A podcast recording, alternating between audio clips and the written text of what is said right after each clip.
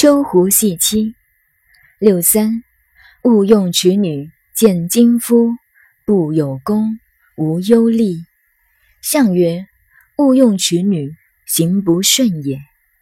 说到这一爻，想起古人中一位大家了，就是宋代有名的朱熹朱夫子。那是了不得的人物，在专利时代，如果像我这样随便批评朱熹，就早该杀头了。在明朝以后，正式规定考功名要以朱熹的注解为标准。朱熹研究了一辈子《易经》，他对这一爻的解释妙得很。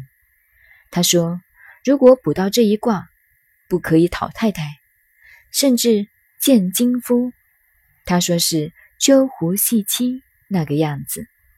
这个女人后面有一个情人，就是她的前夫。真不知道朱熹这个话从何说起，何以叫做见金夫？套用起来，牵想附会的多了。我们知道坎是西方之卦，西方属金，夫是由地爻的阴性，阴性后面是阳性这里来的，所以从后面跟了一个男人。这样的太太去娶她干什么？这个男人是西北人。或者是那西边的邻居，像这样的解释还可以勉强上去。一定说拿了黄金做情人，在法律上罪证不足，该是不起诉处分的。这种解释是不成为理由的。不有功，如果勉强讨这个太太，连命都不能保住。功者就是身体，命都保不了，无忧虑，没有什么好处。这个解释不知道说些什么，明明是山下有水，叫做蒙卦，却出来那么多的故事，每一爻都不同，每一爻来编一个不同的故事，看看蛮有意思的。宋朝有一个儒家杨万里，也是一个诗人，就用历史的事情来解释《易经》，看来也蛮好玩。象辞的。勿用娶女这句话是说这一爻随便怎么走都不顺，坎坷很多。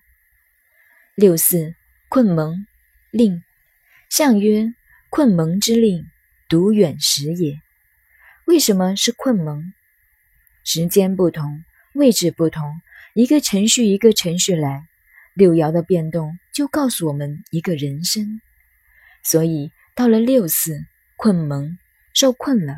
上下都不好，都是阴气，等于山水之间在起雾了，万事不通，都不好。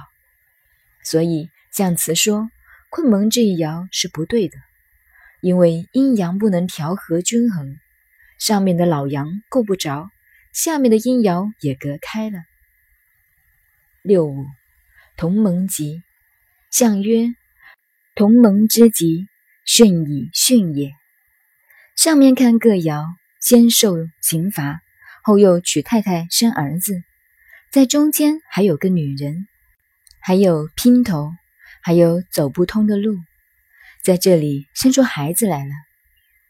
这一卦有利于年轻人大吉大利，但要注意，老头碰到这一卦不太对头，因为不同盟了，要同盟才吉。象爻的解释。同盟之吉是顺利的很，因为这一摇动，阴变阳，上卦就变成宫卦了，所以顺以巽。上九吉蒙，不利为寇，利欲寇。相曰：利用欲寇，上下顺也。当土匪去抢别人不行，别人当土匪去防御他则有利。如果打仗。主动去攻击不行，只能防御攻击。别人来打击他必败，去打击别人也会失败。是这样的现象，要安静不动，要防御，不能攻击。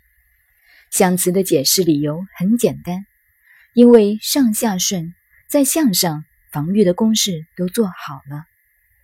现在回转来检查，蒙卦的象辞和遁辞有矛盾。并不完全一致。六爻的解释有那么多不同的东西，不成系统的凑拢来，所以我们须知，《易经》在最古老的时候是没有这些词句的，就只是一横为阳爻，两横为阴爻的图案，用来卜卦。上古的人文文化不发达，欲想求知不可知的一面，用这卜卦的方法流传久了。宗教迷信就成了人类文化的起源。人类任何文化都是这种宗教迷信，现代称为神秘学为起源。中国到了夏商周三代以后，形成了人类文化，把这套东西拿来做如此解释，这是研究学术的一个路线。